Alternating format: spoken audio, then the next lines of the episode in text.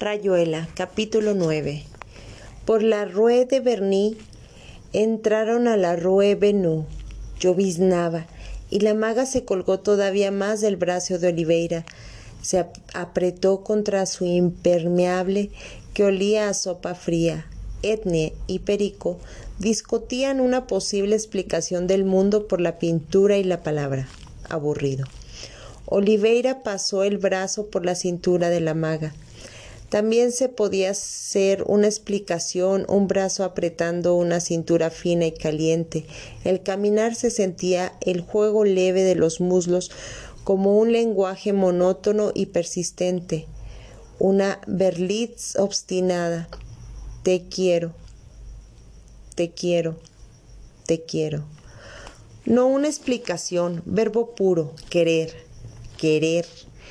Y después siempre la cúpula pensó gramáticamente Oliveira. Si la maga hubiera podido comprender cómo de pronto la obediencia al deseo lo exasperaba. Inútil obediencia solitaria, había dicho un poeta. Tan tibia la cintura, ese pelo mojado contra su mejilla, el aire Toulouse Lettré de la maga, para caminar arrinconada contra él. En el principio fue la cúpula. Violar es explicar, pero no siempre viceversa. Descubrir el método anti-explicatorio que es te quiero, te quiero, fuese el cubo de la rueda. ¿Y el tiempo? Todo comienza, no hay un absoluto. Desde, hay, desde mm, después hay que comer y descomer. Todo vuelve a entrar en crisis. El deseo cada tantas horas, nunca demasiado diferente, y cada vez otra cosa. Trampa del tiempo para crear las ilusiones. Un amor como el fuego arde eternamente en la contemplación del todo, pero enseguida se cae en un lenguaje desaforado. Explicar, explicar, gruñía Edne. Ustedes si no nombran las cosas ni siquiera las ven. Y esto se llama perro, y esto se llama casa, como decía el de Duino. Perico, hay que mostrar, no explicar. Pinto ergo soy. ¿Mostrar qué? dijo Perico Romero las únicas justificaciones de que estamos vivos. Este animal cree que no hay más sentido que la vista y sus consecuencias, dijo Perico. La pintura es otra cosa que un producto visual, dijo Edne. Yo pinto con todo el cuerpo. En ese sentido, no soy tan diferente de tu Cervantes o de tu Tirso, de no sé cuánto. Lo que me revienta es la manía de las explicaciones, el logos entendido exclusivamente como verbo, etcétera, dijo Oliveira, malhumorado. Hablando de los sentidos, el que ustedes parece un diálogo de sordos. La maga se apretó todavía más contra él. Ahora ésta va a decir alguna de sus burradas, pensó Oliveira necesita frontarse primero, decidirse epidéricamente.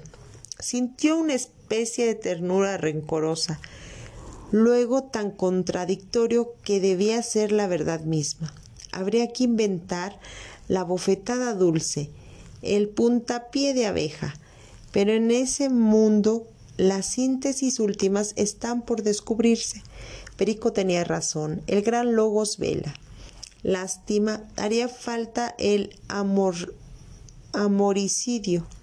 Por ejemplo, la verdadera luz negra, la antimateria, que tanto da que pensar a Gregoribus.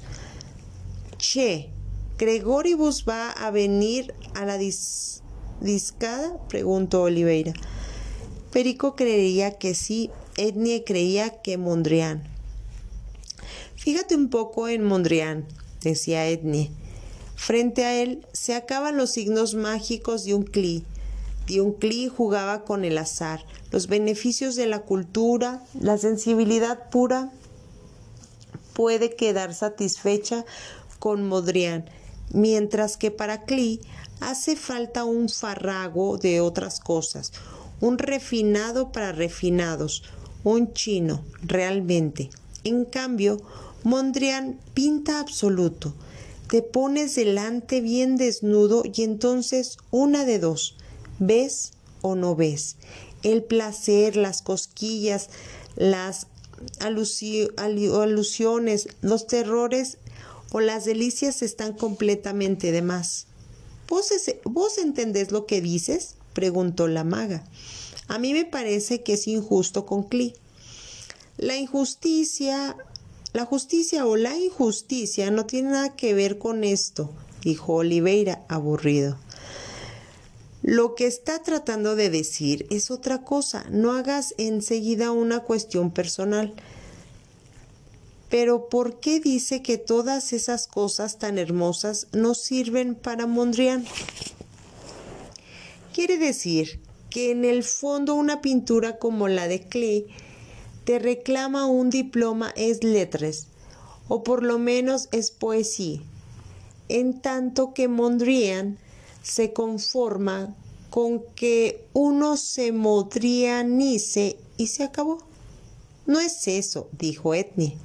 Claro que es eso, dijo Oliveira. Según vos, una tela de Mondrié se basta a sí misma, ergo, necesita de tu inocencia más que de tu experiencia. Hablo de inocencia edénica, no de estupidez.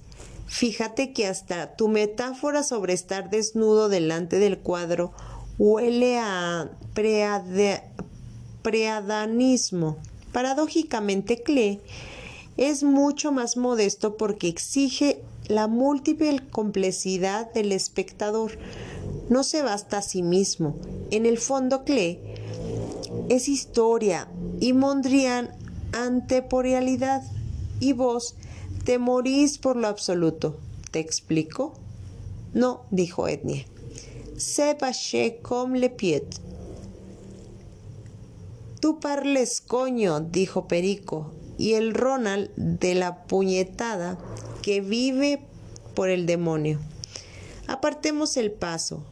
Lo remedó Oliveira, cosa de hurtarles el cuerpo a las cecillas. Ya empiezas. Casi prefiero tu lluvia y tu galliva, coño, como llueve en Buenos Aires. El tal Pedro de Mendoza, Mira que ir a colonizarnos a vosotros. Lo absoluto, decía la maga, pateando una piedrita de charco en charco. Que es en absoluto, Horacio? Mira, dijo Oliveira, vine a hacer ese momento en que algo logra su máxima profundidad, su máximo alcance, su máximo sentido y dejar por completo de ser interesante. Ahí viene Wong, dijo Perico. El chino está hecho una sopa de algas. Casi al mismo tiempo vinieron a Gregoribus, que desembocaba en la esquina de la Rueva Babilón, cargando como de costumbre con un portafolios atriborrado de libros. Juan y Gregoribus se detuvieron bajo el farol y parecían estar tomando una ducha juntos, saludándose con cierta solemnidad en el portal de la casa de Ronald. Hubo un interludio de Sierra Paraguas. Sierra Paraguas comenta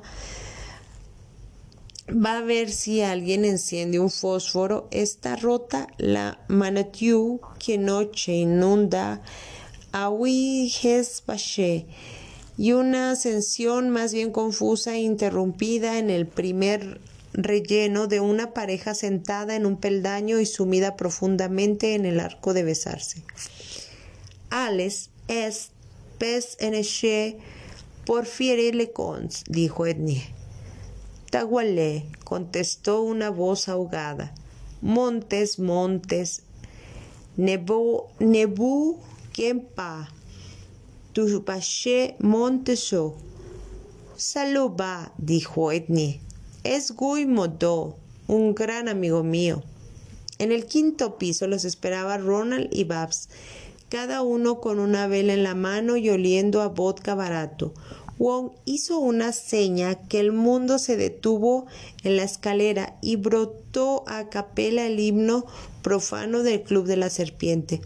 Después entraron corriendo en el departamento antes de que empezaran a asomarse los vecinos. Ronald se apoyó contra la puerta, pelirrojamente en camisa a cuadros. La casa estaba rodeada de catalejos. Damit. A las 10 de la noche se instala aquí el dios silencio, Iguay, del que lo sacrilegue. Ayer subió a increparnos un funcionario, Babs, que nos dice el digno señor, nos dice quejas reiteradas. ¿Y qué hacemos nosotros? dijo Ronald. Entreabriendo la puerta, para que entrara Guy Monot. Nosotros hacemos esto, dijo Babs, con un perfecto corte de mangas y un violento pedoral. ¿Y tu chica? preguntó Ronald. No sé, se confundió de camino, dijo Guy. Yo creo que se ha ido. Estábamos lo más bien en la escalera y de golpe más arriba no estaba. ¿Qué importa? Es Suiza.